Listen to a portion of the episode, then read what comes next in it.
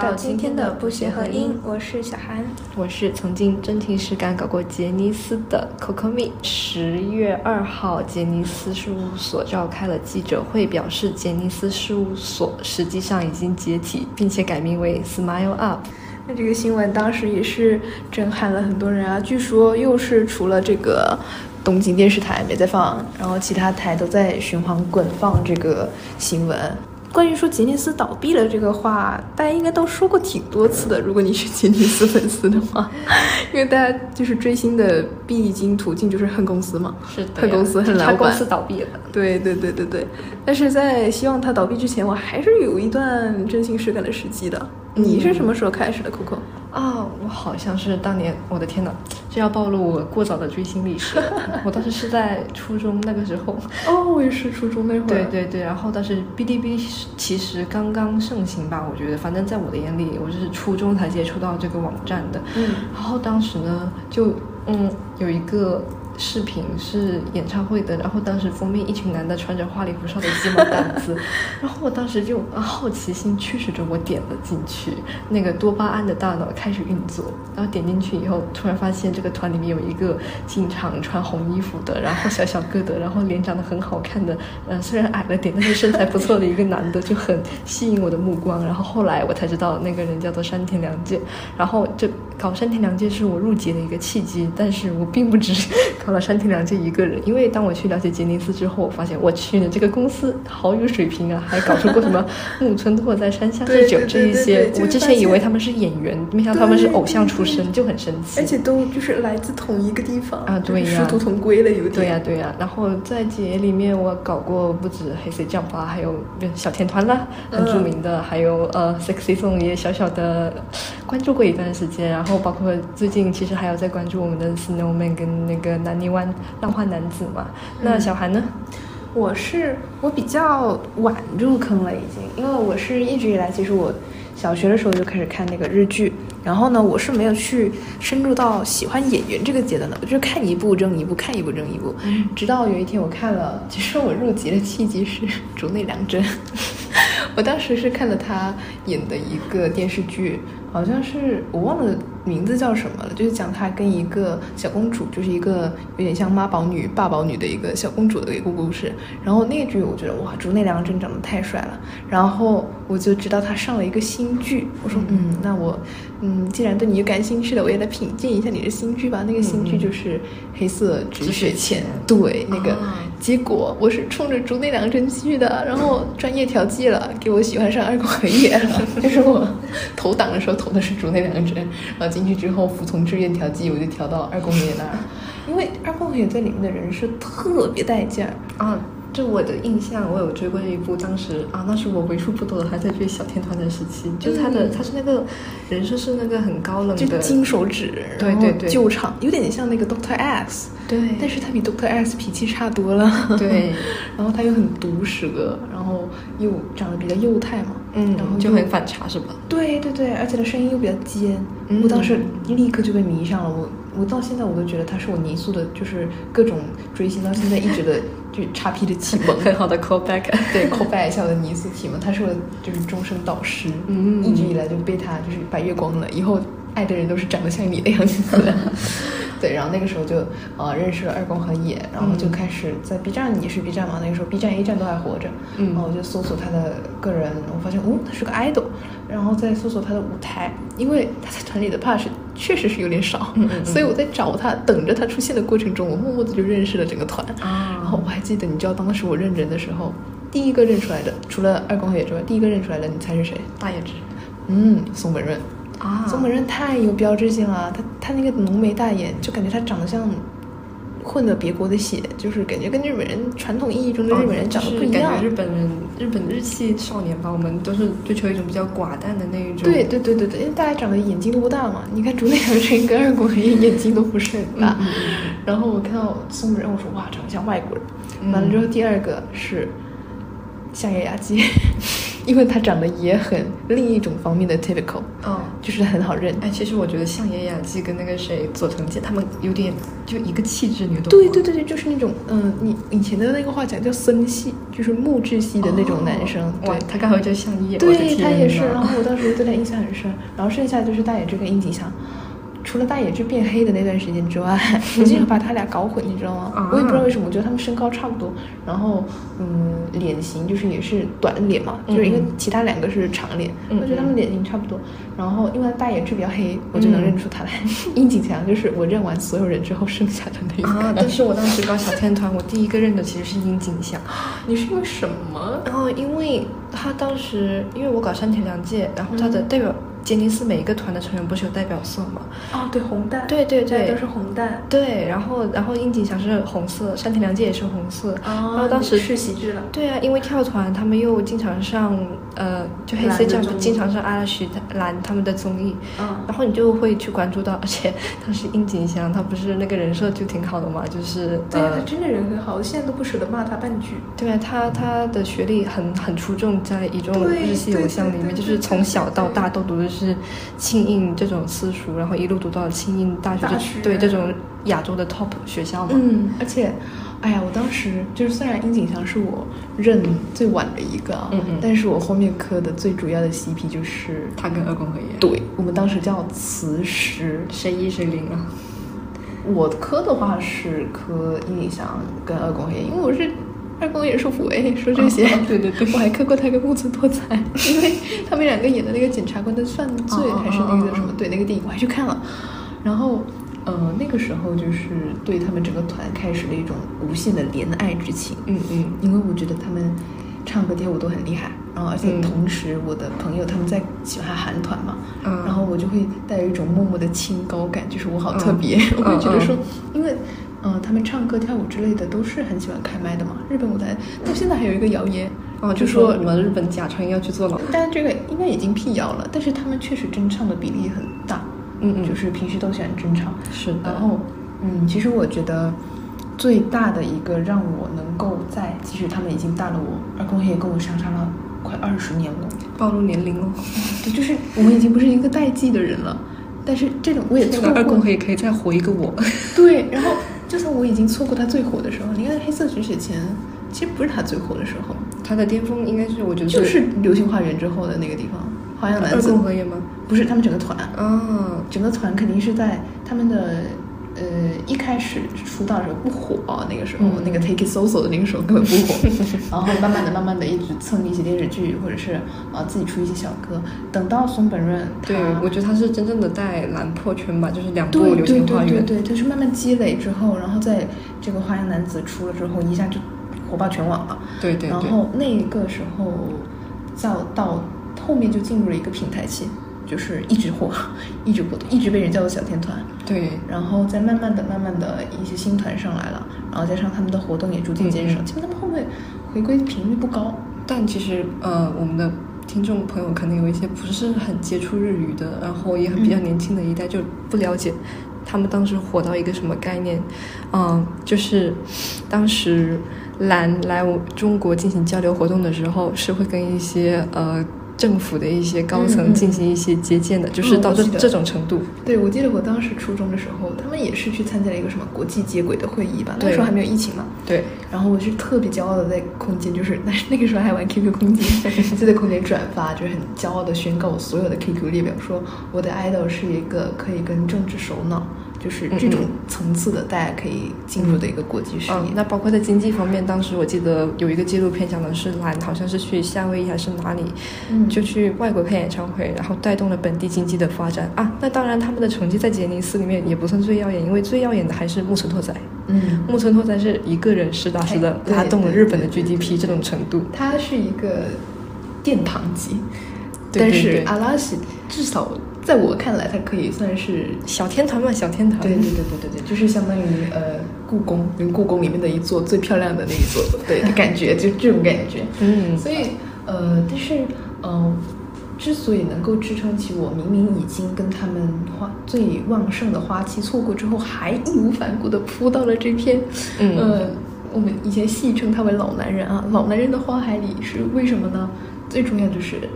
可以考古的物料太多了。对，在这里我们就要跟观众朋友们科普一下，就是我们杰尼斯它的养成模式。首先他们会经过海选，应该是吧，嗯就是 audition，然后 audition 以后呢，有一些会被淘汰，那么留下来那一些，我们就会正式确定他们是杰尼斯的，我们现在所谓的练习生，但其实他们最早最早叫做 junior，, Junior，就少年嘛。对，你叫 JR。对，然后他们 junior 的模式倒不是像我们现在这样子的封闭式练习对，就你没有任何的曝光。相反的是，他们会很经常的去在前辈的舞台当伴舞，或者是在我们杰尼斯有一个很特定的节目组叫做少年俱乐部，对，就类似于怎么说一个呃，对于 junior 来说一个课后的。呃课课后的怎么说社团活动或者是展示的地对方对吧，对他们需要然后在那里就不停的去展现自己，对，就然后去练翻习。唱啊那一些的。然后每年年末的时候还，我不知道你有记不选记举是吗？不是有那个表演大会，哦然后那对个是对对夸张到，我觉得现在很多舞台的基调都在那儿定的，耍杂 技，我不知道你记不记得我。记得，对，那个时候杰尼斯的 JR 他们表演，呃，有的时候会跟前辈一起嘛，就是他们的嗯嗯年末大舞台，就相当于现在韩圈的什么 MMA 啊、妈妈啊这一类的，啊啊但他们就只在公司里面办，就不不跟外部的艺人哦，就这一这一块吗？还是对对对对对，这块，天呐，那个规模真的是太辉煌呃，了而。且这一块它火到什么程度？就是日本其实最著名的是红白红白歌会，对。但是呢，杰尼斯的艺人他们必须要参加红白以后，必须要参加这一块。你可以不参加红白，但是这一块哎对必须这要一块一参定要上加。，而且那个时候就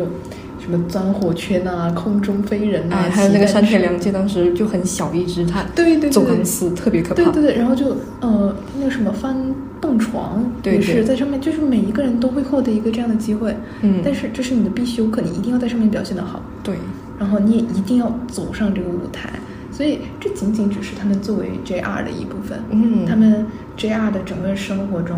还是有非常多的照片，还有视频存档，就是每时每刻都有镜头对着他 们，虽然当时的画质到现在已经是三百六十 P 了。对对对，但是一直有这个，甚至呃，到了最后还会有烧谱留存。嗯烧谱，其实我到现在都不知道它词根是什么， shop 啊，就叫 shop 吗？对呀我一直以为它有一个更高级的名字，因为他在 J Shop 卖的纸片子写真相就上面信的，shop 对。对啊，呃，J shop 烧谱就是呃，相当于我们现在小卡，哎，它那是那那都不至于小卡了，它不是批量印刷的，它其实它就是相纸嘛，对，它就是六寸，我觉得六寸还是四寸的纸片，对就对真的是纸片，它没有那种厚度，它就是一张照片，就是照片，对，然后他就是记录了艺人，有的时候可能是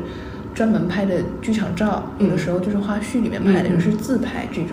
然后这种烧谱真的自拍倒还是没有的。我们姐真的万年他拍，就是还没有姐夫有设美的时候，好手像后面阿拉西有一次是自拍，啊但是他不是用手机，他是用相 机，就是他们有一个。好像是夏季风那次回合吧，就是我拍我自己之后给全员拍一次，哦哦然后每个人哦都轮一次，那这样那还算比较后面的了。对对，然后这个烧谱这个形式呢，它不仅仅会从你出道之后开始卖，它在你未出道之前也它有对，它就给很多人会开始拍这个烧谱，所以很有趣的一个现象就是，你嗯喜欢上一个成员之后，你去找他出道前的烧谱，里面可能会混杂了很多很多人，嗯甚至他身边站的那个人都不是他的队友，哎呦我天哪！对呀、就是他当时玩的好的朋友，或者是凑巧站一块了而已。所以你经常会在阿拉西，比如说你会在呃相叶雅纪的 shop 里面看见关八的人，嗯然后你会在二宫野的那个 shop 里面看见小明，嗯对，就是非常非常经典的一个。角色，所以他就是烧谱这个东西，它也印证了吉尼斯他的 JR 这个阶段真的是从小就有镜头一直对着的，对他从这个时候就已经开始把嗯、呃 JR 这些小小男生，他已经嗯嗯培养成一个商品了，嗯嗯，对他，他会一丝不落的把镜头从你进入这个公司之后，一直跟到你退社。嗯，真正的养成，对，而且这些东这些烧谱这些，它都不是囤到以后才发的。对，它是即时性的。对，它一拍了它就发，拍了它就发。像我们呃现在已经火的大江南北的道具俊佑，他当 JR 的时候，他那时候还没有什么呃金田一啊，也没有什么成为母亲，就他还没拍这些剧呢。嗯他那个时候就有很多很多的烧谱了。对的，哎，包括现在，其实有一些，哎，有一个押宝的感觉，你懂吗？就是对，就是在投资， 现在已经成投资了。对呀，以前以前大家真的就是为爱发电，因为以前好像大家没有什么觉得说能真能靠这个赚钱的心思。到以前大家的心态可能就是类似收集邮票，就是每年那嗯种纪念邮票，然后这就是我我偶像的纪念邮票，我就先收着。哎，那会不会有那种很虐的，就是明明已经有这么多活动给他，但他最后还是没有出道？有很多很多，我记得，呃，在雅纪在那个时候有一个好朋友，我现在先不说他名字，因为我不知道他现在是不是还在活动啊。哎，我记得有一个名字叫什么风间什么的，嗯冯坚当演员去了，冯坚还对对对对对对，他还好，他只是没出道。但有一个是真的退社了，就是他没出道，然后到后面他就是在很多很多的照片里面你都可以找到他，很多烧谱，包括花花絮、物料、视频这一块，你都可以看到他，但他就是没有跟他们一起出道，而且最后离开了社这个所属社，所以也是挺唏嘘的啊，就是会有如果点你心碎。对，养成的双刃剑就是这样，因为一个好的地方就是你跟他培养起了从我看你从楼起，对吧？嗯但是还没到楼塌，但是你至少看到他楼起了，嗯嗯这是一个很好的精神体验。但是有的人是楼还没建起，他就他就走了，对，他就走了，你根本追不下去，这是很痛苦的一件事情，我觉得。唉，特别是我们追星女，呃，喜欢情感寄托的，喜欢给无痛当妈。对对对，所以呃，这个是一个方面啊，就是养成的话，它有一个是 JR 这个时期，嗯嗯另一个时期就是什么呢？就是出道后。出道后，吉尼斯它不像呃后来的一些娱乐圈，包括内娱或者韩国或者其他地方，它可能会很经常上呃接外别人的综艺。吉尼斯是属于自给自足，哦就有它点，其实有点垄断的意味在。对他每一个艺人，他都会给像我们现在说的团综，对不对？我们对现在现在现在的韩国艺人有自己一个团综，估计得等好几年。哦，但其实我觉得这这几年社媒流行还好，你要说是电，哦我觉得可能是媒介的原因，你知道吗？因为嗯当时电视是我们的主流传媒，但是电视它一天只有二十四个小时，黄金档只有那么一两个小时，嗯所以他要给那个团分给他们团中的话，就是真的要去撕，而且他旗下本身就有那么多团体，我的天哪，嗯根本分不过来。但是他确实会，呃，他不管你在哪个档，但他会给你拍，嗯他嗯。拍是肯定会拍的。对，但是你像现在韩团的话，那我可以，我不上电视，我没有电视的固定那就番网组媒啊，对也没事，我就上网搞。对那最典型就是防弹少年团，对，他他们当年就是靠那个 YouTube 好火的。对对对，但是呃，我们称之为团综的话，除非你是要去靠它破圈的，嗯嗯因为你看现在的新新团，你像呃嗯福，呃，然后 IVE 对，然后 BLACKPINK 也没有出几期团综，BLACKPINK 团综非常的少， Blackpink 我觉得是 K-pop 的有就是点例外是了。 YG 的问 题，然后呃自己自家拍的团综。其实哦很少有组合韩韩国的或者是内娱的组合可以坚持拍那么久，而且每、哦保证说每一个团都有，哦，就是大家知道这个酒的程度，类似于什么的《快乐大本营》。 对，就是你，你从你正式出道的那一天开始，他给你源源不断的拍，而且不止拍一个。对，他这一档，比如说《快乐大本营》结束了，他再给你拍一个《天天向上》，《天天向上》结束了，他给你拍一个《全员加速中》，再给你拍一个《奔跑吧兄弟》，就对这种对类对型的。对他对，而且他甚至有的时候，他两个节目他同时播，嗯他周四晚上播阿拉西的《奔跑吧兄弟》，周五晚上播阿拉西的《全员加速中》，对就是这么夸张。嗯就是真的特别垄断的一种对，制度，我但是觉他得又同时给了成员非常非常多的物料。就是曝光的机会。对，然后像我们这种晚入坑的，对吧？根本看不我就完。对我到现我在都我都看到八，我都看到九几年了，我还看不完。你知道，就是那那毕竟人家二宫和也出道的时候，已经是你现在对这个就年纪了。对啊，对啊，然后一直看不完。然后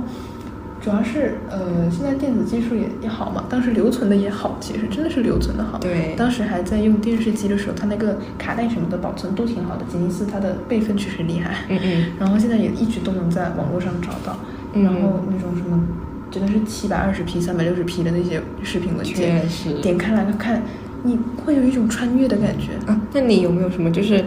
有一种特定的越挖越爱的 moment 呢？就是那一刻，就是啊，天哪，他怎么这个时候会这么可爱？对，但是比起说这么可爱，我往往是比如说那个时候，二零零三还是零二，就是零零年头那个时候，嗯嗯他们来嗯台湾开演唱会，啊啊，那个时候他们都还特别小，青涩嘛，对，就是，而且他们来台湾之后，去品尝了中国特色嘛，穿那种唐装，啊那个时候，然后视频很糊，那个时候每个人的脸就是嫩的能掐出水，你知道吗？哦然后我是在看了很多很多现在的电视剧之后，就是去补的对，去补的。然后觉得说，嗯，特别是一些早期的综艺，他们还要去，因为其实日本综艺最令人诟病，但是也最令人喜欢的一点就是它的挑战往往很没有下限。就是尺度很大。对他们那个时候甚至有那个去悬崖底下真的是冲瀑布的那种，就是修行那种感觉。然后在面对一些突发情况的时候，你一对比起来，你会真的发现那个时候他们就是小孩儿，嗯就是他们呃那种慌张的表情，它是会被镜头记录下来的。就是新人美嘛，我们现在叫做对，然后那个时间段你是可以跟他跨时空的产生共鸣的，因为他那个时候跟我现在差不多大。哦，对，，因为我们现在看的话，我们看他是一个完成体，嗯嗯我喜欢上他们的时候，他们已经是世界级艺人了，嗯，然后他们做什么都很游刃有余。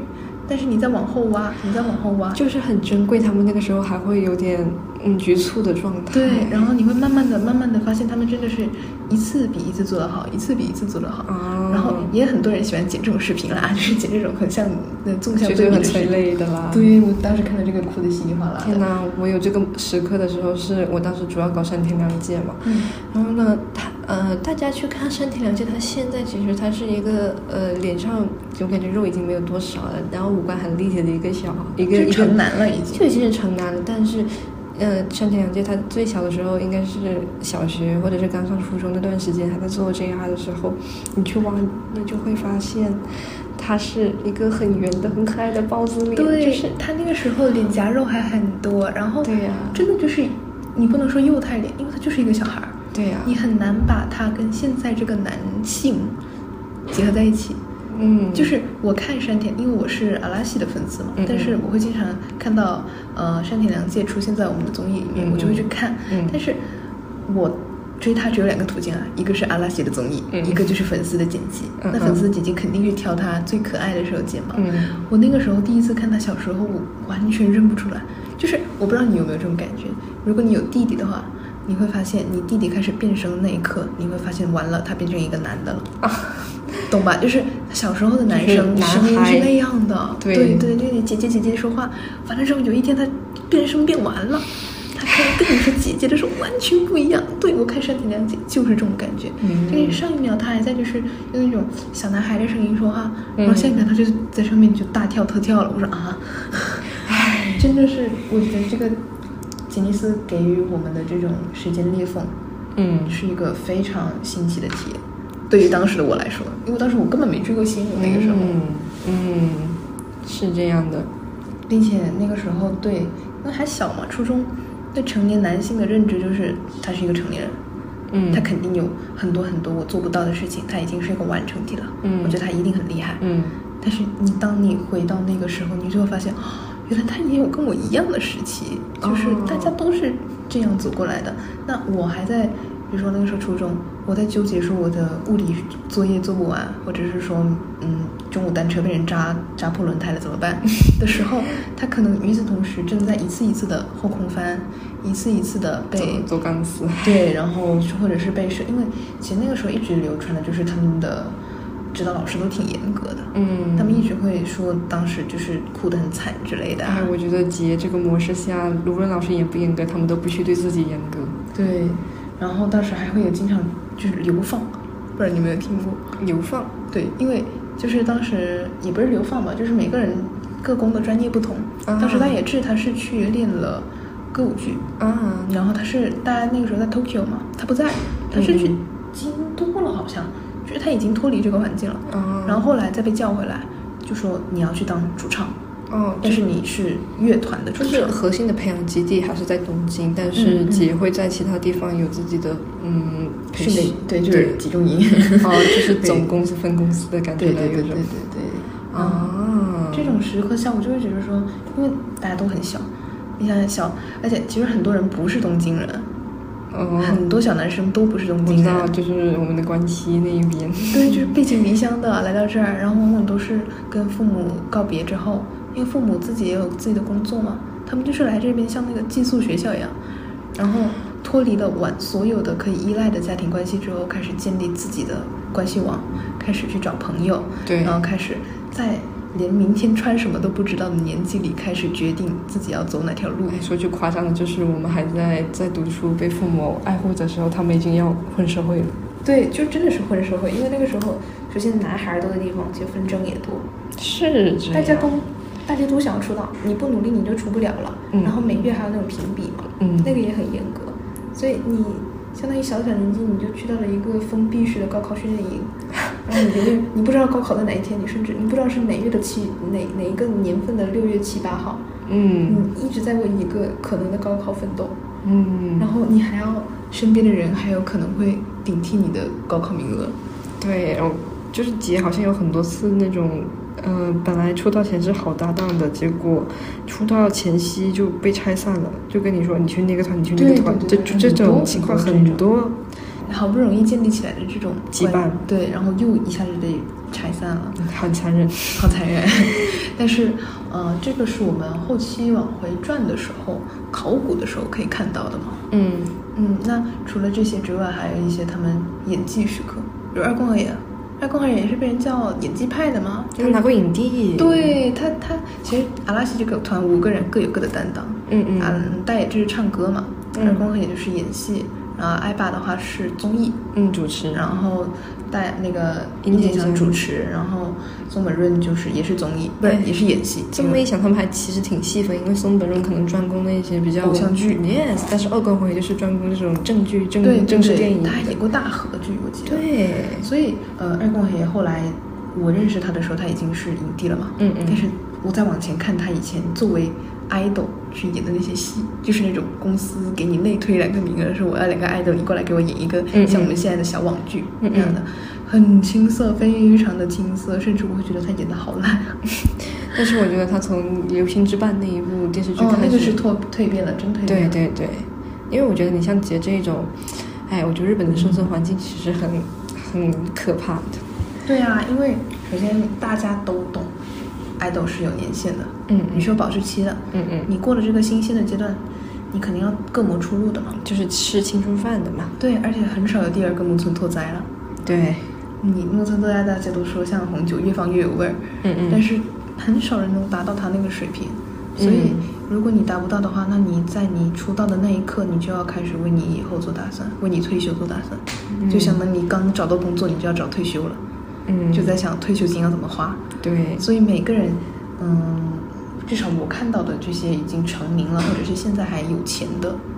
idol，他们都是那个时候就开始给自己慢慢的定一个目标。啊，就是有专门的领域，然后他们自己在里面不断发展。对对对对对，是这样，你这么一说，确实是这样子。嗯，然后回顾的时候，除了 JR 时期，除了演戏时期，还有一个我觉得大家都会提到，就是伤痛。伤痛，嗯，就是每个人都受过伤。我印象最深刻的是，到现在大家还会提起，就是想哭的是，二宫和也有一次受伤是他在演唱会的时候，嗯嗯，他被一个粉丝直接就是从台上扯下来了，哦然后他那个时候就肩膀整个肩膀几乎都就是都快碎了，真的是都快碎了。然后他后来就是参加了，好像是还有一次是他爷爷的葬礼，嗯，跟他那个时候他好像在谈恋爱。 那个时候跟一个嗯，现在都舍不得骂她，就是跟一个很好的女孩，就是嗯，有了有了谈恋爱的关系，然后分手了，好像是，嗯嗯分手了之后，因为那个时候开火了嘛，嗯嗯分手了，然后她又因为爷爷去世，又因为分手手，然后在舞台上唱歌的时候就哭了哭了，然后我当时听那个 live，我听得特别难受，因为不仅仅是她在台上哭，台下就是她哭的哽咽的时候，嗯嗯台下所有粉丝都在喊她的名字，啊而且你也知道的，就是樱花妹声音非常的细，然后就是一哦边颤巍巍的在哭。 Nino 对，就他们就是真的是一边哭腔，一边在那里妮诺这样，妮诺这样。哇，我就是那个时候我会觉得说，真的是粉丝替他唱完了。哎，就是在我退坑很久很久很久之后，你过了盘七到八这年，一场演唱会对我盘到这一场，我还是会觉得粉丝跟他在那一刻真的是非常珍贵的一个关系哎那。一刻创造了无数个小小的奇迹。对呀、然后而且当时是真的真情实感为他难受过，就是看到他呃难受的时候，看到他受伤的时候，然后看到他有有几年是他们年末的时候，他跟因为现在雅纪也是有生病，他气胸，哦就是嗯他很多时候要吸那个哮喘的那个喷雾剂，然后上舞台其实气胸是很危险的一件事情。对，因为尤其是演唱会吧，这种对就长时间的，对，然后殷景祥也是身体，我忘了是腰还是哪个地方也是有伤痛，我以为你要说他六肩， 刘坚这个是玩到后面会被人骂的一个梗。然后宋文润也有伤，大野智也是，大野智脸上还有一个疤。对，哦就是就是大家都大大小小的都带点伤痛。每次你觉得好像他们赚了太太多钱了，我我我何必可同情他们的时候，你去回顾这些东西，你就会被虐到，就现在说的虐粉，因为你真的会觉得他们在那个时候是很无助的。嗯他嗯，们受伤的时期，都你都无法想象，因为痛感这个东西，每个人的知觉程度不一样。嗯但是至少都痛过嘛，每个人都受伤过嘛。对，所以你就会去想象说，在那样痛的情况下，我能做到怎样？但他做到了怎样？就是一种共感嘛，对对对，所以就会更佩服他了。就是很珍贵的，你去读懂了别人伤口的那个时刻。对对对，我的天哪！说起伤痛，我印象比较深的还是《Kinky Kiss》嗯啊，里面的唐本刚，他不是之前耳朵就是好像是嗯、不知道不知道具体是什么疾病吧，但是听力受损了，哦，对对对对对嘛？然后呢那个时候，他也他上台只能够戴那种特殊的耳机，对对对，然后这哦个对，其实对唱跳歌手来说伤害特别大。对，然后我觉得最泪目的是有一年好像是 J 跨吧，反嗯正当时本来以为他不会再上台了，就只有唐本光一一个人上，结果还是他们两个人都一起上台了。对然后，然后你又会想说，Kinky Kids 他们两个人出道已经多少年了？我的天呐，都这么火了，感觉这都么将近有三十年了。元老了，真的是元老级，他们两个。对啊，然后他们就一直就互相陪伴到现在，然后他现在带着伤，还是会上台，就是因为他会相信另一个队友也也会站在他的旁边，就是这种感动就有点无可比拟。对啊，然后说到这个，因为 Kitty Kiss 是最经典的 double 组合嘛，嗯就只有他们两个人，嗯那这个就是很经典的，从小陪伴到大。那其实我们在团体里面也会分成竹马跟天价，太经典了。你要说起这个话题，你们团黑色帐篷的竹马是谁跟谁？还是这样的竹马呀？嗯，哎，我觉得他们其实还跳团的年纪都很小啊，但是如嗯果要说很经典的，我感觉是知念跟山田有可能哦，嗯，确实，哎，他们两个其实类型有点像。就是小小只可可对爱爱。对对对，他们两个小的时候类型就会有点撞型了。但是你发现长大以后，就山长不一样田了嗯山田就会往比较那种俊美的对对对对，然后之内还是保持那一份，还是很可爱，对呀还是萌那种类型的卡哇卡哇。对我们这边是二宫铁跟夏夜雅纪，他们两个是真的情谊非常的深，就是见过所有你不记得的样子。然后，因为夏夜雅纪她的生日是十二月二十四号，就在圣嗯诞节前一天。因为刚好碰上节日，日本人又很喜欢过圣诞，啊，但对的是，每一年会记得说，在节日前夕还有一个人生日了，就是二宫和也，就他每一年都会先节日往后，你的生日在先这个样子。啊嗯，，然后当年，呃，像雅纪气胸做手术的时候，也是二宫和也就是非常坚定的，就是他们两个产生了那种羁绊，就是像我陪你身边，你一定要去做这个手术，而且你一定会变好。的这种信念感，当时天呐写就是每年年末都有那个写信的环节嘛，嗯嗯嗯，然对后的，现在雅集在台上读，就是那个信，读的哭的稀里哗啦的，真的是哭的稀里哗啦的，因为她本身就很爱哭，嗯然后读到二宫和也那段，哇，哭的稀里哗啦的。当时就觉得，我一开始是不磕他们两个的，我一开始喜欢的是樱井香跟二宫和也，我觉得他很聪明，我喜欢聪明的人。嗯你拉瓜是吧？对我拉的时候，我要拉那种聪明有钱的。然后后来我发现，哇，他们两个的情谊有点无可比拟了，因为真的是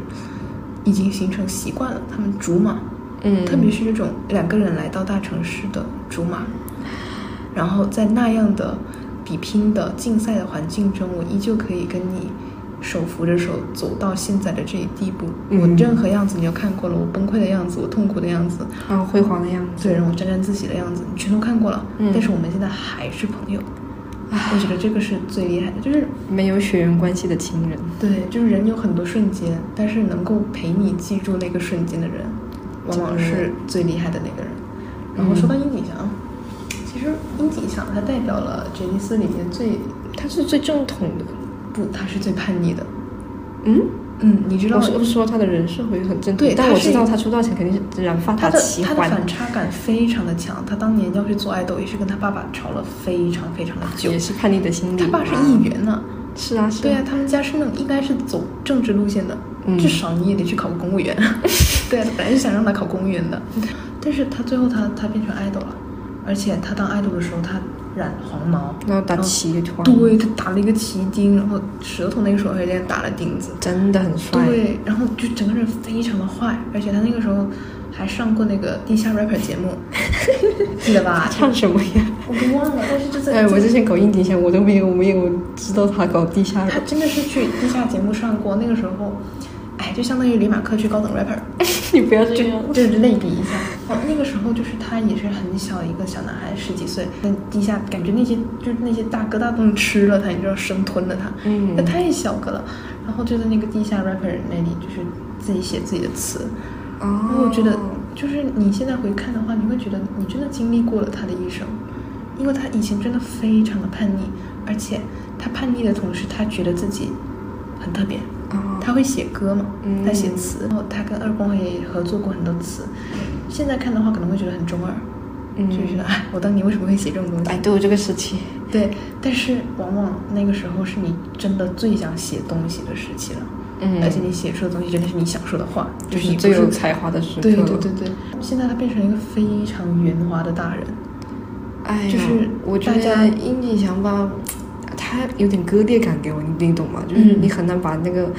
一个瘦弱的打着齐钉的黄毛，跟现在每天在打着西装领带，然后在 News Zero 上面播报新闻的新闻对主播，对你很对难联想到一起啊，现在就是我入坑的时候看他，我真的是觉得他是一个可靠的人，就很正派。就是我感觉他好像从是刚出生就穿着这个打西装的样子， 就感觉他出生的时候就打领带了。 永久皮肤，对，就是他真的很可靠。第一是他做 MC 的时候，每一档节目大家都会看向他，然后对红牌也找过他当那个，对对对对，然后自己的蓝的自制综艺也是，他永远是开始说话控场，而然且后他 Q 流程。对，呃，像一些去到外面的时候，他很多时候也占 C 位嘛。嗯然，后再说是他的新闻，他当记者，他是先当了记者，后面去当主播的嘛。他以前也当过场外采访，嗯嗯然后又有他的那个名牌大学的那个徽章，就觉得哇，他是一个完成态的大人，已经是就是理想中的大就人是模样就是吧，感觉他可以搞定任何事情。嗯，但是你往回看，你会发现他跟父母吵过很激烈的架，然后他跟二公爷他们逃课，就是从那个那个训练那个杰尼斯那训练营逃出来，去外面去海滩之类的，嗯然后打旗钉，然后跟跟所有人吵架，他跟几乎所有人的人都吵过，他以前脾气真的很差，跟几乎所有人都吵过。是这样子的，对，所以就你真的可以从他身上看出一种我们会经历的成年状态，然后啊但这样一听就，他其实跟我们很距离很近，我懂你，就是有一种补完的过程，对，就是补完了他的一生，对，我们会想说，那小时候我也会觉得说，比如说我小时候会觉得说我妈没给我买自行车，我好生气啊，我就跟我妈大吵 一架。你现在就会觉得说，很正常啊，买买自行车买不了，可能是他当时买不起，嗯嗯或者是觉得不值得花这个钱。嗯嗯就你理解了以前的所有事情之后，你会变得圆滑，或者是说你会觉得说，有一些事情没有去争的必要了。嗯，所以其实很多人喜欢樱井翔也是有这一份因素在，就哦从他身上你可以看到我的成长过程。找到自己的影子，对，而且他确实是很有光环啦，他学学习太厉害了，是的 呀，他也有这一层因素在。嗯，关于其他成员的话，我觉得大野智也很值得讲。 大野智，一个冷知识，谢楠是大野智的粉丝，是的，而且另一个冷知识就是大野智现在真的在钓鱼，他不是开玩笑。他以再前一个冷知识，他现在长得越来越像吴京老 师，确实，就是前几天吧，因为吉尼斯现在倒了嘛，嗯然后阿拉西这边也有在做出相应的对策，就是挽回一下公司的脸面，所以大野智就回国了，就是从海上回陆地了，然后就有人在路上拍到了他的街拍，真的长得 很像，不然好后意二思宫啊和也，哦，我在路上偶遇了大野智，然后对大野智问我什么去去开去开什么发布会吗？什么不不不不，对，因为就是像弄死，像呃以前的老同学遇到了。就很随性，没有人能够想到，我去，这个人以前在东旦开过演唱会，对，然后我觉得大野智其实也是一个太哎，他好自由啊，他的灵魂嗯但，是他也很像我们，因为他喜欢唱歌，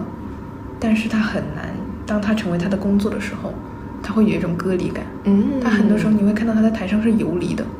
哦，对吧？但他的人设就是这样，就是他是走神的。他还对参加过那个走神大赛，就是在台上，他看谁放空的时间最长。吓的，他的人设是这样，但是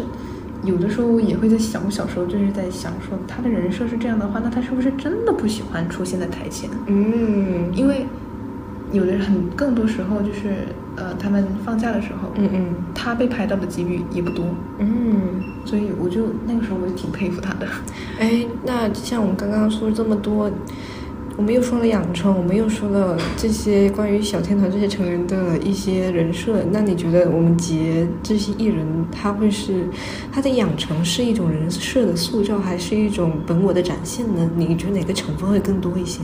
我觉得在这个养成的过程中，大部分成员都已经把本我跟人设混淆了。我也觉得，嗯，他们活着活着就成了人设的习惯一部分对他们会觉得说，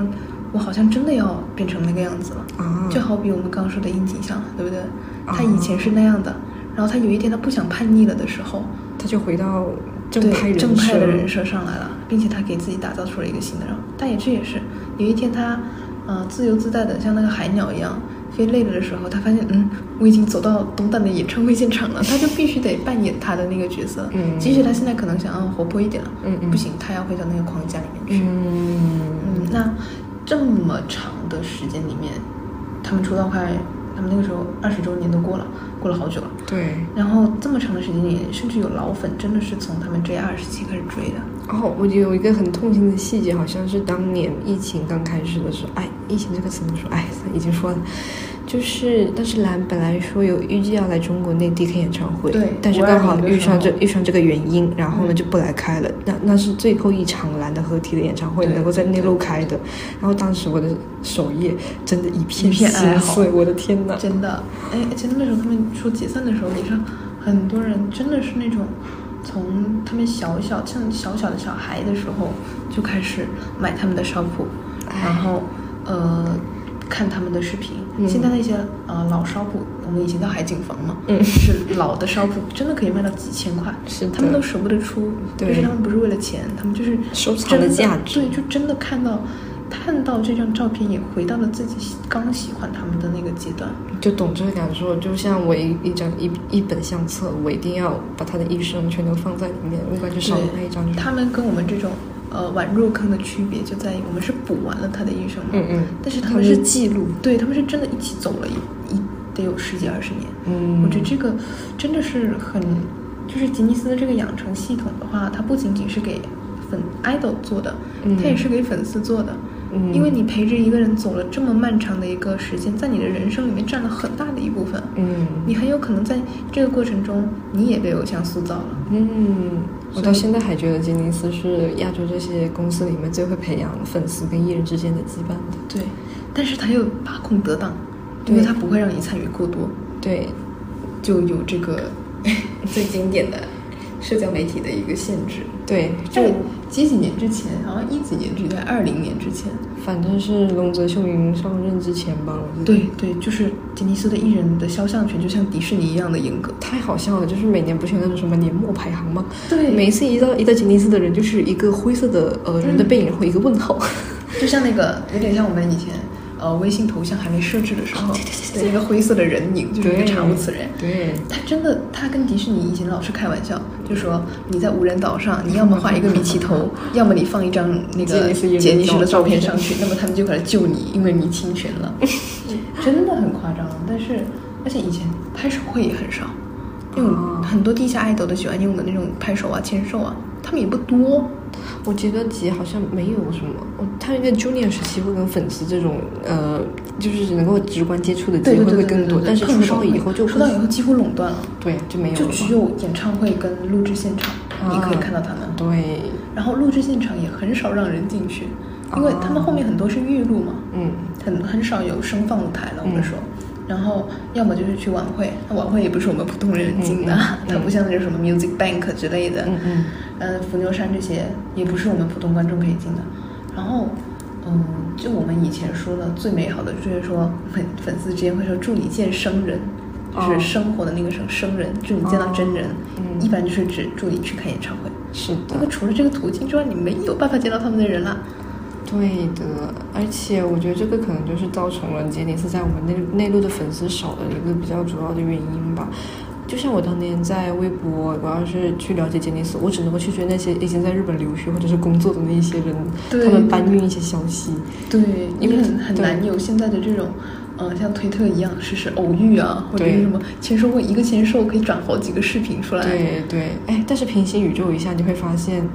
呃，杰尼斯是有版权限制的，但是隔壁的韩国是没有的。对啊，你们然后你自印小卡都可以的。对对对，所以当时韩流能够比杰尼斯先一步进入内地，然后对掀起对潮对流，对也是有这一部分原因吧，我觉得。嗯， 而且，呃，韩流他们的日剧跟韩剧，其实在至少在我妈妈那个年代吧，你觉得日剧？是比韩剧要昌盛一点的。我妈那个时候老看日剧，她不看韩剧。呃，是就像《东京爱情故事》那一些吗？还是？还在前那什么在前排球女将啊之类的哦，再往前了哦，他们还是占据了很大的一段江山的。但是到后面，嗯，韩剧它开始崛起了，是因为它的流行因素增多了，对的。而且它的 drama 程度增多了。以前的日本剧其实不那么 drama，哦它就像日本人的个性一样，日本人一直追求这种平平淡淡才是对，真就嘛。是那种大和状态的。啊然后这种情况下的话，它就渐渐的会被韩剧文化降低下去了。嗯，然后再到最后的最后，就是韩流偶像也进入了我们这边，也进入了剧集播放里面，也进入了舞台里面，嗯然后互联网也开始变快了，我们可以随时那时候音乐台会放以前的那些歌舞舞台，会像 ESO 啊放，那也好古早啊，音对乐台。，但是音乐台很少很少会放日本舞台吧，嗯很少会放伏牛山、FNS 这一类吧，嗯，它的转播也很严格，日本的媒体电台控制也很严格。是的，所以这也是导致这边粉丝没有，你不能说少，但是你至少它的发展没有那么快，对它的扩张版图没有那么的迅速并且持久。嗯，大家基本，其实我觉得国内粉丝了解日本偶像的一大方式还是靠电视剧，确实。他们很少以舞台出圈。因为哎呀，我说白了，其实日本他们的流行音乐确实是有一些水平在的，但是不是在于偶像这一块的音乐，因为偶像他们其实是来来去去都是那么几个固定的供稿的那那些作曲作曲家，其实而且他们他们的舞台不像呃 K-pop idol 一样花很大的心思，就是呃不管是队形也好，走位也好，还是说镜头运镜也好，偶像哦就是他们主打一个感染力，嗯，嗯但是 K-pop idol 他们是讲究一个精细化，嗯，而且他们会真的照顾到观众的观感。嗯啊，要要声明一下，我们没有审判的意思啊那，什么就两个全都搞啊，两个全都骂过爱过，但是呃，真的是他们进入到大众视野的话，更多是靠影视剧。是的，很多人都是这样，我采访过我身边很多个喜欢日本文化的人，不是日本 idol 的人，他们都会说，我是先以为他是演员，嗯才发现他是每 idol。一个人都会这样。对然后比较经典的，我想想啊，就是最后的朋友井户亮里面他演那个家暴男，然嗯后嗯对对对神下智久啊跟龟梨和也演的那一个。野猪大改造，对，我那个天呐太太经经典了，太对火了！这个双人组合卖，好像是当年，天哪，零八年左右吧，卖了一百五十多万张 CD。对，那这个是什么 DVD 概念？特别火。天哪！但是还有一个原因，是因为日本舞台的审美，它没有像韩流一样一直在创造新的东西，或者是呃迎合新的审美。万年的徐福记配色寂寞的。对，鸡毛，它最最经典的就是屁帘儿也有，就是他们会在腰上面围一个，从后腰到屁股那一块会围一个帘子，有的时候是彩色的，有的时候是透明的，但大多数我都知是道他们会脑补一下那个是 mini 的披风吧？对，然后有点大多数都是珠光的质地，哦，就然后冰冰啊。对，然后呃，他们的衣服也都是有点像更像舞台剧的衣服，啊，就是他们不是那种像我们韩韩剧的什么西装啊，就紧身的，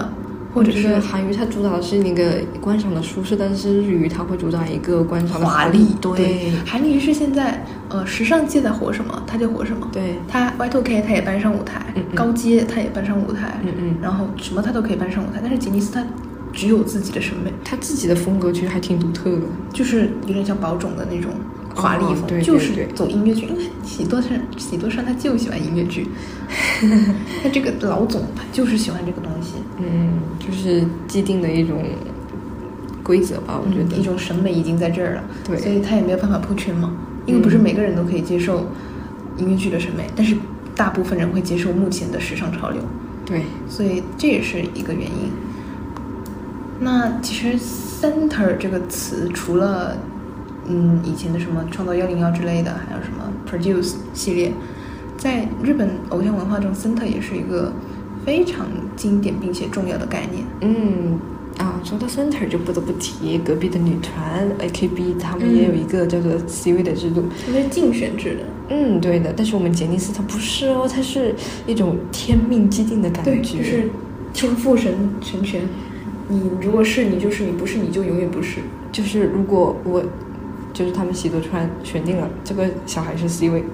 一直到这个小孩退休，永远都是 C 位。嗯，比呃，但是要也要分情况，因为杰尼斯有部分团是有不动 C 位，有一些团是没有的。像呃黑色 Jump 的不动 C 位就很明显是三天两届，而且当时黑色 Jump 有一个比较离谱的事件，就是本来出道前的 C 位不是三天两届，因为三天两届还没有加入这个团体，但是三天两届加入了之后，他们就把 C 位换给了三天两届，反正到现在还有粉丝在因为这个事情打架，就是这样子的。呃，而且我们要说一下，就是我我们日语的 C 位，它是真的 C 位，它不会有任何的变动，它整个动线都是不动的。其他人会进行一些走位，但是它是永远不动，永远在 C 位那种程度。嗯，而且在很多重要场合也这样，不仅仅是舞台上，有的时候因为很多艺人他们要去一些，比如说呃国家交流，嗯或者是运动场那种棒球开球、球赛开球这种地方表演，嗯或者红白舞会，就我们春晚。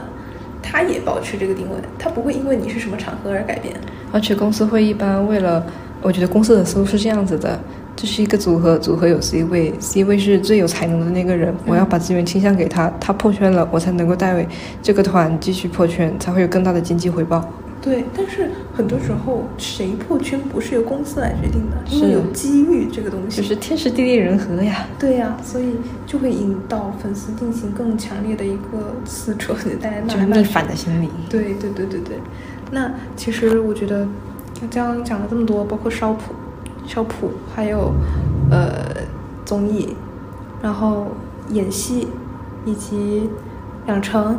还有 C 位，嗯还有版权，嗯这些东西其实我们现在都可以在亚洲的娱乐产业里面看到，嗯就像小卡、 啊团综，嗯对吧？然后时代峰峻的养成，嗯，还有呃，我想一下，练习生制度。对，练习生，然后还有这种什么 C 位，嗯，吵来吵去的，其实这些真都的是日语玩剩下的，有一说嗯，以一。前都是这样说，但是为什么别人在用他玩剩下的东西考了满分的时候，他拿着自己做过的自己做的教材书考成了现在这个样子呢？ 考的还没有抄的人对高。对，就相当于就是他自己写了一本教材，嗯完了之后按照他教材学习的人，现在已经考上公务员了，嗯他还没上岸，嗯，就这种感觉。因为杰尼斯，你看他都倒了， 你就不说他现在火不火了，他都倒了，对呀、所以他这个东西，第一个就是喜多川，其实导致杰尼斯倒的原因有很多，嗯我觉得影响。单看这个直接原因啊，嗯跟嗯根本原因跟直接原因，根本原因可能就是他这个教材做完了之后自己不去看，哎，他不更新，啊别人是在他的教材上面迭代，嗯或者是做自己的题，把他的题上面一一个题一举两用，就是一举每年反老师三都会跟你们说，要做去年的真题，你们为什么不做去年的真题？对，然后就是一年一年的提纲会翻新，对但是杰尼斯他只用最老的那一份，嗯最原始的题源题眼，他就用那一份，所以他用着用着他就跟不上时代了。嗯但是还有另一个直接原因就是喜多川的这个事情，嗯。啊，说起喜多川，其实我不是很理解，就是最近日本娱乐圈对于剩余的杰尼斯艺人的一种类似于围剿吧，我只能够说是围剿。嗯，你知道，其实我我在想说，难道说他喜多川去世之前，真的没有任何一个人去跟你们的媒体或者说跟你们的相关的人员去透露过有过这种呃性侵这些事情的发生吗？真的没有吗？那当时你们的日本媒体又在干什么呢？你们现在这样子反过来围剿杰尼斯，你们到底是真的出于一种正义感的维护，还是一种加以私心的报复呢？这很难评。我觉得就是有两点，一个是。在现代社会下，我们对男性被男性侵犯的这个话题，依旧是抱有一种，呃，耻戏感谑吗？戏谑的态度。哦，就是他不是觉得这是个大事儿，你如果是男性侵犯女性，我们肯定是义愤填膺的。哦，但是男性侵犯男性，我们还是大众可能会觉得说，嗯，挺像个小丑的，你是个跳梁小丑。我们就会嗯，对加对受害者有一种加害的那种舆对论效应对在。对。然后第二个就是日本人他天就是社会环境下他的高压制度，导致他们的心态并不是那么的敢于反抗。哦，就是等级的压迫，对他们的等级不是像呃印度那种婆罗门、刹帝利这种，他们是他那们的种他们隐是形的，对，我们也都知道说日本的什么加班文化啊，嗯嗯然后一些呃其实职场霸凌，就像日韩他们有很盛行的前后辈文化嘛。对对对对对，那但更何是况，就对你加害的人是你老板啊，整个公司、整个日本娱乐版图能够能够说说得上话的那种。对，而且日本人不像韩国人，韩国人现在已经进化到发疯的阶段了，嗯，但是嗯，日本人他的阶级意识和他的这种。被压迫了之后，忍一忍过去了， 忍一忍过去了，忍一忍过去了，这种心态它是一直都在的。嗯所以很少有人会在那个时间段去发生，就是，甚至就算是发生了，也有人可能会劝他说：“你压下来吧，没事的。”而且也没有多少的胜算。嗯，但是还我觉得还有另一点让我感到很惊奇的，就是在喜多川这件事情发生了之后，很多杰尼斯的粉丝是为为他说话的，哦，就是。站在他那边的。哎，我一想到他们现在叫他爷爷，我的心态就有点不好了。对我就是觉得说，嗯，这个事情如果是，呃，你可以爱屋及乌，你不要真的急着这么污的污对呀。对对，我是觉得说，因为喜多川他也是会给自己造人设了，他哦一直给人的形想法都是非常和蔼，但是又会有点严厉的老爷爷。他嗯出现在我们面前的时候，就是一个白发苍苍像圣诞老人一样真的的，，但是他很少曝光，倒是真的。可能对是因为到后期也他一直人戴也着老眼镜，然后白发苍苍，我们只能看到他的胡子跟他的白头发，嗯嗯然后就嗯墨镜，嗯嗯，然后我们就会觉得，嗯，他好像是个好人吧。哦，就而且其实有点神化了他的感觉。对，就是因为他少曝光，他给我们的留白太多了。嗯然后他的下属，也就是所有的爱豆们，嗯嗯他的职员给他的留白肯定都是抹上好的色彩，嗯因为他在他手底下干活，是啊，所以我们印象中的他都是被呃塑造出来的他，嗯一个圣诞老爷爷。但是嗯我们不知道的是，就是尽管他是这样的，在你心目中的一个印象，我们粉丝又不是杰尼斯的艺人，我们也不知道他背后居对，然我们干甚至过都这些没有事情。进过那个株式会社，你怎么能够断定他就是一个这么好的人？那个时候，非常多的粉丝在为喜多川叫不屈。哎，我觉得有还有一个很迷惑的发言，我不我不知道有没有看过，就是这个事情，难道你们不是早就知道了吗？那那你们为什么还要继续粉杰尼斯？我觉得你们太离谱了，我这觉种得发言，我觉得，反正我是一直不知道， 我是一直不知道。就一直有传闻，只是没有锤嘛。对，确实有传闻，但是我觉得，因为这种传闻，你只要是发生在娱乐公司都会有。就像你韩国每一个女爱豆都会被说她给财阀服务过，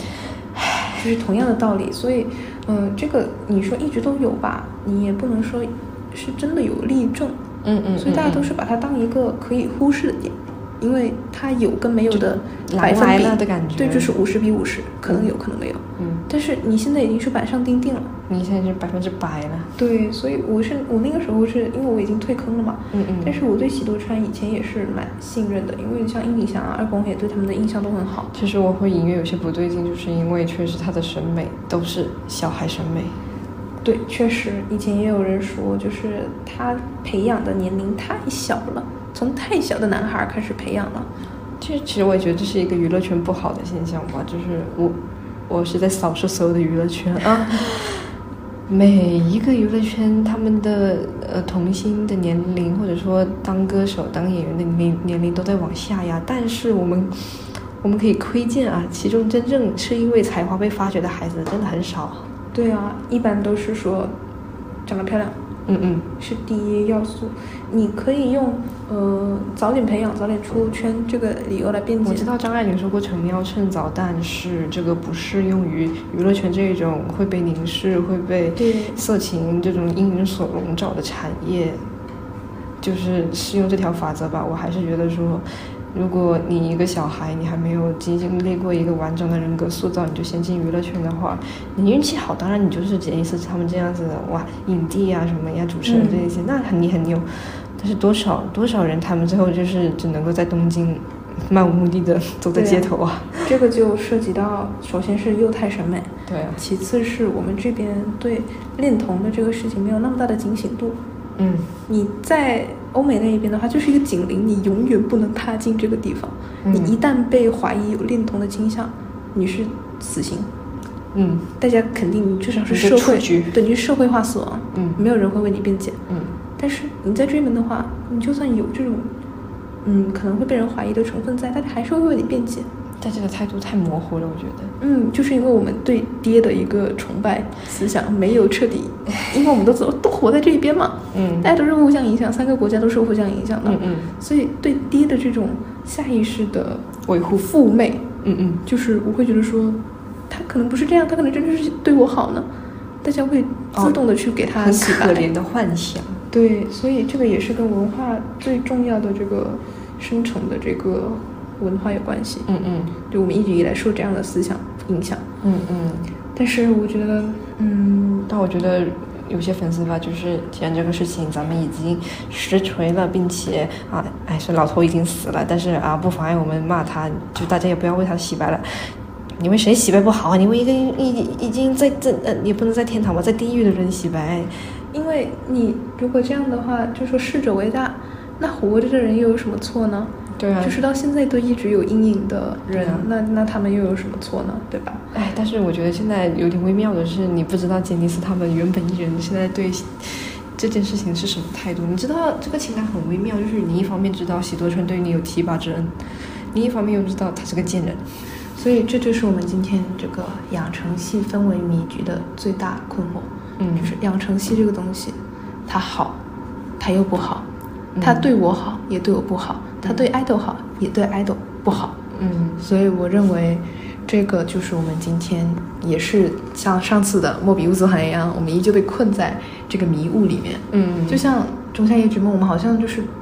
大梦一场。嗯那醒来之后，我们要面对这个有性侵、有坏现象的这个现实。嗯但是我们有的时候依旧会沉浸在选择回到那个梦境里面去。对，我的养成，我的 J 二时期，我的那群小男孩，我的那群青青梅竹马，还有天降，就是我会幻想他们所有美好的经历。但是你回到现实，它是这样的，就很残忍。你对他们两个是共存的，你不知道哪个真的程度更真，哪个假的程度更假。天哪，你会想象就是一群。你会看到一群十四五岁的小男生用他们的青春作为养料，为你编织了一个延续了可能有些人十几是二十长达年三十年的梦都有，嗯但是你又要去扒开这一层很美丽的面纱之后，你会发现这底下又是有无数个人的伤伤痕刻在那个上面，你的嗯心情是非常复杂，你很难以言喻，对，因为你做过梦了，你就很难，抽离出来。对你很难不想回到梦里面去，对，因为大家都知道这是一个好的事情。嗯，所以真的，我觉得我搞结这段时间真的就是大梦一场，感觉像黄粱一梦。就我承认它带给我过我的快乐，但是我在这一刻我也会为这就是受我会害者很我痛会有一心。种罪恶感，就是我觉得如果他们没有当爱豆就好了，嗯但是他们也不一定这样觉得，嗯，因为毕竟他们也赚到了大钱，是啊，所以这真的是一个氛围迷局。他们就像那种，嗯，小红书上我们有一种盛夏氛围感。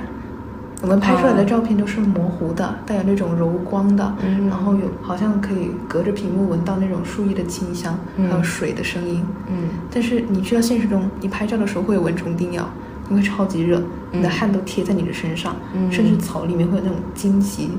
刺到你的脚流血。但是这都是并存的，嗯所以我们是选择进入这个氛围感的迷局，去体验这一场仲夏夜之梦，还是说醒来跟他永远的割席呢？你要当一个快乐的人，还是快乐的粉丝，还是一个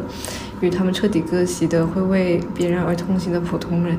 嗯，这个就是我们今天所要探讨的主要内容。那也希望大家各位曾经的杰尼斯粉丝，或者是听完这期播客之后觉得，嗯，杰尼斯好像真的挺有趣的，然后去可能想要去了解一下的粉丝，欢迎大家来跟我们一起交流。嗯，也欢迎大家多多指正我们刚刚所提及的任何影视资料这些，毕竟我们已经脱离节太多年太了，多年了，真的是太多就是最年近解散，然后我们想啊，趁此回忆一下，然后了对